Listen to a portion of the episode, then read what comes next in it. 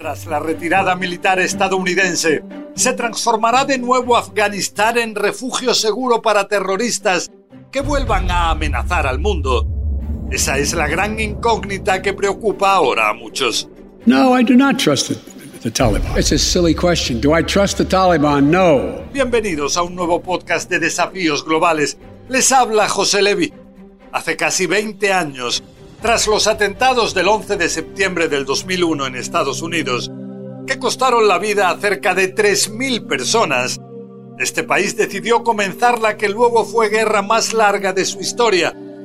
El objetivo era actuar contra el movimiento terrorista Al-Qaeda, el mismo que habría estado detrás de los atentados de ese 11 de septiembre y que habría llegado a tener un refugio seguro en la Afganistán que estaba controlada ya entonces por el movimiento islamista talibán.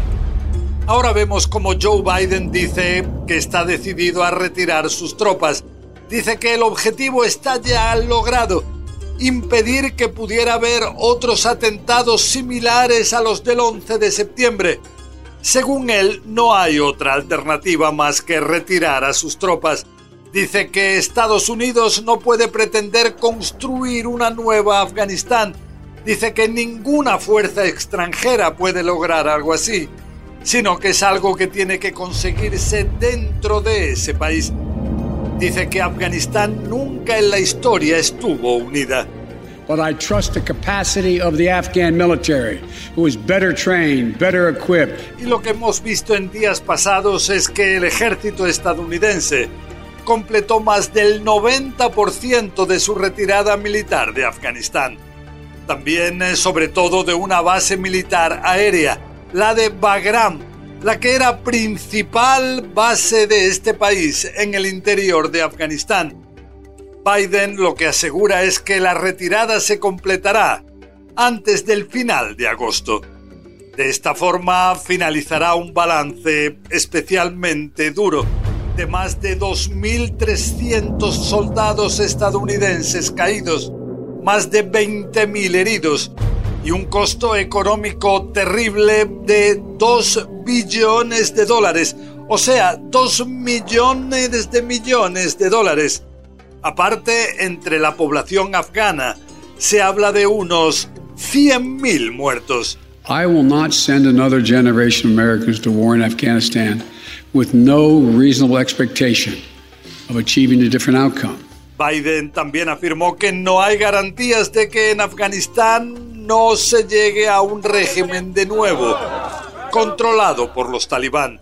Según parece, estas fuerzas van avanzando. Una parte importante del país, de hecho la mayoría del territorio, estaría ya bajo su control.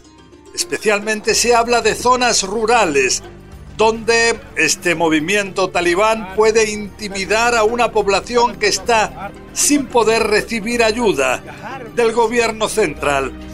En el ejército afgano aseguran que esta retirada estadounidense les pilló por sorpresa. Estaban desprevenidos.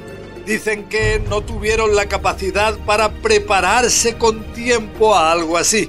Se sienten de alguna forma abandonados y esto lleva a que la moral en este ejército afgano sea especialmente baja. Esto aunque Joe Biden asegura que hay soldados y armas suficientes para derrotar al movimiento talibán. Dice Biden que en este ejército afgano habría en total 300.000 soldados entrenados por Estados Unidos y las fuerzas militares de la OTAN y estarían equipados con blindados e inclusive aviones.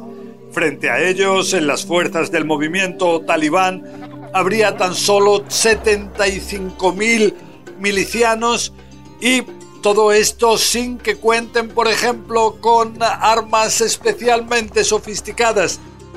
Pero vemos que por ahora hay una realidad especialmente negativa para estos soldados. Por ejemplo, mil de los miembros del ejército afgano huyeron ya a Tayikistán. Se encontraban en situaciones en las cuales no tenían a dónde ir.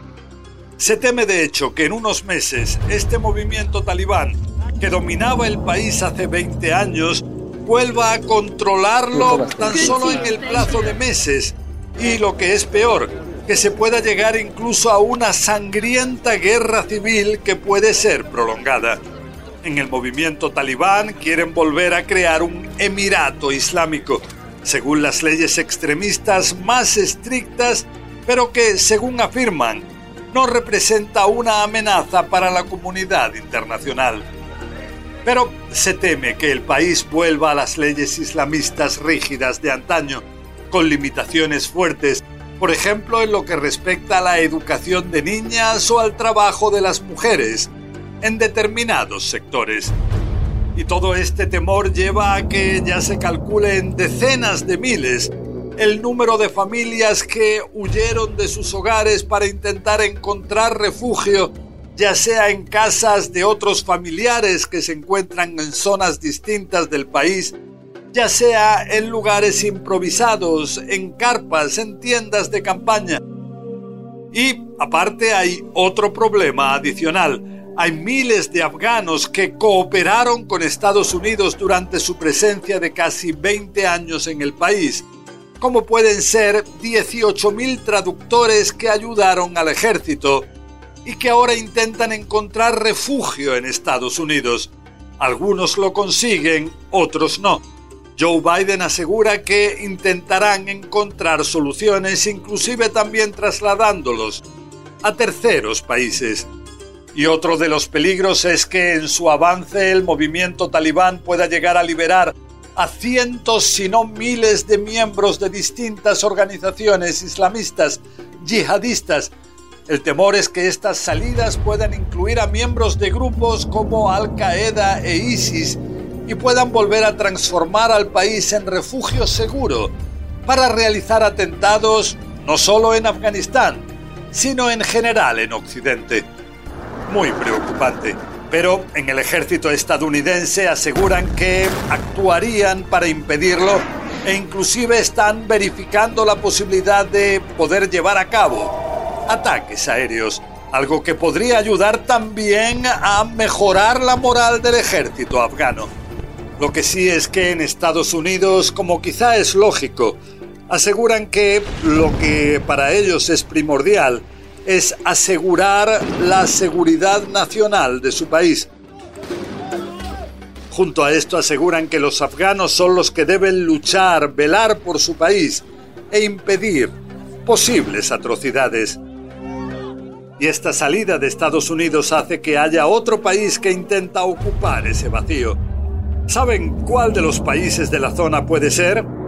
Bueno, no es difícil de imaginar. Irán. En ese país auspiciaron estos días negociaciones entre los talibán y el gobierno para intentar llegar a arreglos pacíficos de cara al futuro. Dicen en Irán que la salida de Estados Unidos permitirá que sean los propios afganos los que decidan su futuro. Las ecuaciones estratégicas en el Medio Oriente cambian constantemente. Bueno, hasta aquí este podcast. Les habló José Levi. La semana que viene seguiremos con más desafíos globales que nos presente este terrible o maravilloso rincón apasionante del universo, donde nos tocó vivir.